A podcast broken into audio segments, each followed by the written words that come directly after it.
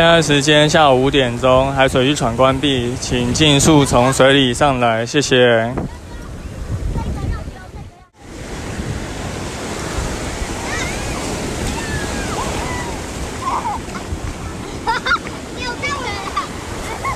现在时间下午五点钟，海水浴场关闭，请尽速从水里上来，谢谢。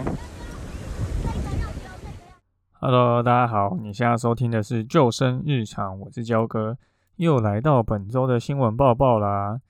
上礼拜有提到台湾第一位勇渡直布罗陀海峡的许文娥教练啊，这个教练的访谈已经正式上线了，就是我们上一集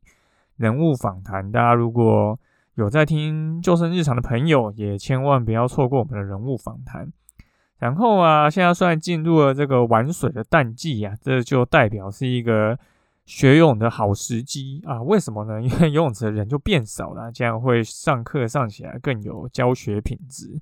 所以呢，啊，我们又要来争教练的啊，就相信有很多人会因为呛过水，然后就讨厌去水边玩，或者是有一些不好的溺水经验，所以导致不想去参加任何的水上活动。那这是一件很可惜的事情啊！那我们就会想要改变现行的教育体制，希望让大家都在海岛国家，你可以去尽情的享受这些水上娱乐活动。所以，如果你有兴趣加入我们，我们全台各地都非常欢迎应征哦。就有没有教练证都没有关系，只要是你有兴趣，你可能有一些经验、有一些特质可以吸引到我们，那都欢迎就是来投递履历。那我们会再把这个。履历表的这个投递链接放在底下说明栏，大家有兴趣可以再去看看哦。好，那本周一样是三件事情跟大家说。第一个，大五轮沙滩游客滑 SUP 无视禁令越线遭开罚。十月二十六日下午呢，有记者就发现大五轮沙滩有多位民众在海域范围的里面戏水，可是呢，有些人。却在这个警戒线范围，就是划立桨，有两位就划了两艘立桨在那边划来划去，那完全无视于安全禁令哦，所以后来就遭到市府的开罚，而且每张罚单高达一万五千元。那这个产发处也表示啊，目前正在建制 AI 监控系统哦，未来只要有越线的行为或是晚间下水，那这个警报器就会响。海巡安检所就相关人员就会到附近去搜证，那就会去实施一个告发，但现在还没有，所以就是以人力不定时巡逻。好，那这个新闻就是让焦哥真的觉得啊，这个我们基隆市市府真的把一个大五人沙滩好好的玩水处，就是弄得现在玩家都不想要去玩哦，因为之前我拉一条封锁线嘛，不是封锁线，警戒线。原本是距离岸边九十公尺的，那后来八月因为一连发生三起溺水意外，吼，那就把这个警戒线往内拉，那现在就只剩五十五公尺了。那后来九月中以后，其实那里就没有救生员了，吼，但是那个警戒绳一样没有收起来，结果越线。还是要受罚哦，就政府明明就没有要管的，结果还是把线弄到那边，然后就啊，还说要用什么 AI 系统哦，你就觉得很神奇，这种东西也可以用 AI 系统嘛？那既然就能用 AI 系统这么高科技的方式，为什么不提供一个 QR code 让民众可以扫描登记就可以下水呢？这没有很难嘛？因为我们其实已经有其他的地方政府在他们的。峡内的一些河流就湖泊做这些方式哈，那没有穿救生衣就自己风险自负啊，这个非常简单的事情哈。就像我们前几天其实也有发生过啊，SUP 玩家去救援意外落水的民众哦，所以我们其实就可以发现，如果你有这些载具的话，而且它还搭配救生衣，其实是一个非常有安全保障的一种水上活动游戏方式哈，而且还可以拿来救人。可是。现在却一些，因为一些又是跟这些没有相关的意外，结果却导致就是限制了一大堆啊，而且就是这个限制啊，到现在政府明明就是一个要管不管的状态，却还是就是开罚那个这次去违规的民众哈。那你说所有人都挤在这个五十五公尺线内玩，那不是反而比较危险吗？因为 SUP 它还有 fin 嘛，那底下那个 fin 如果是弄到其他在线内。游泳的游客，那这样子是政府要负责吗？所以这个政策真的是非常有问题哈。就希望我们的基隆县政府哈，基隆市市府就可以再想想哈，不要就是因为一些个案，然后做一些矫枉过正的处理哈，那真的是很可惜的一件事情。觉得大武仑其实是一个非常好的一个戏水的沙滩。好，那第二个新闻是年轻女子潜水失踪，救难人员最终在台湾最南端找到她。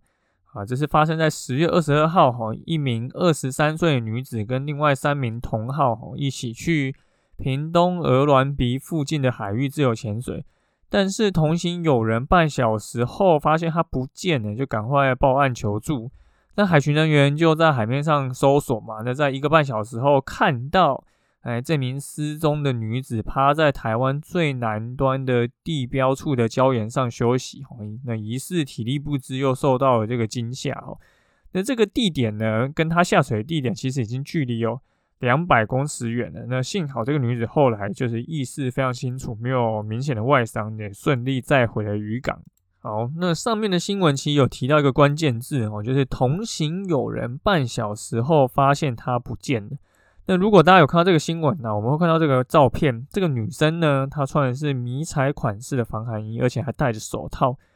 那根据焦哥的这个猜测的啊，所以这这群人其实应该不是单纯的自由潜水员，而是在从事渔猎的活动。因为通常迷彩的防寒衣是渔猎的人才会穿的，而且自由潜水的人大概也不太会戴手套了。那渔猎的人通常是会戴手套。不然，根据潜伴制度的这个规则，哦，不太可能半小时后才会发现它，哦，应该是可能几分钟后，应该就已经会有发生这种情形这样。那焦哥虽然有一些渔猎朋友，哦，然后自己也有去溪边尝试过，可是这不是我熟悉的领域，所以我大概猜的，应该是因为近期东北季风已经影响到海象的变化，哦，导致这一位出事的朋友，就是跟他原本的这一群朋友被冲散，哦。那这种情况其实也。偶尔会发生在冲浪的人身上，哦，虽然大家一起下水，虽然大家是一起下水，可是下水后大家就自己冲自己的浪嘛。有时候发现朋友不见了，那就会想说，哎，他是不是在别的地方冲浪啊？或是他是不是已经先上岸了？那这种情况也是交割时有耳闻的哈。所以，即便是一起下水的朋友，有彼此间还是要多关照一点哈，不要说啊，就是到现场然后大家都自己做自己的，那这样子。那跟就是网络纠团陌生人到底有什么两样呢？好，最后一个水域活动资讯哦，是我们台南盐水月金港首办水上行舟四航。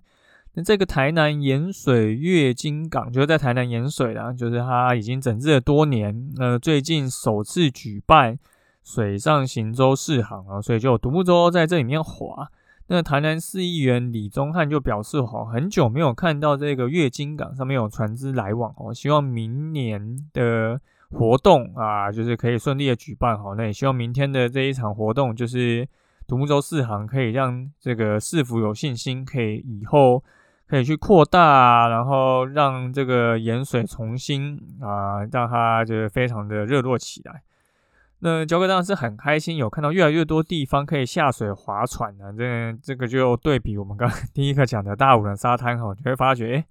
每个地方政府就在做一些政策的时候，都会有一些自己的做法哦。那我们当然会期待，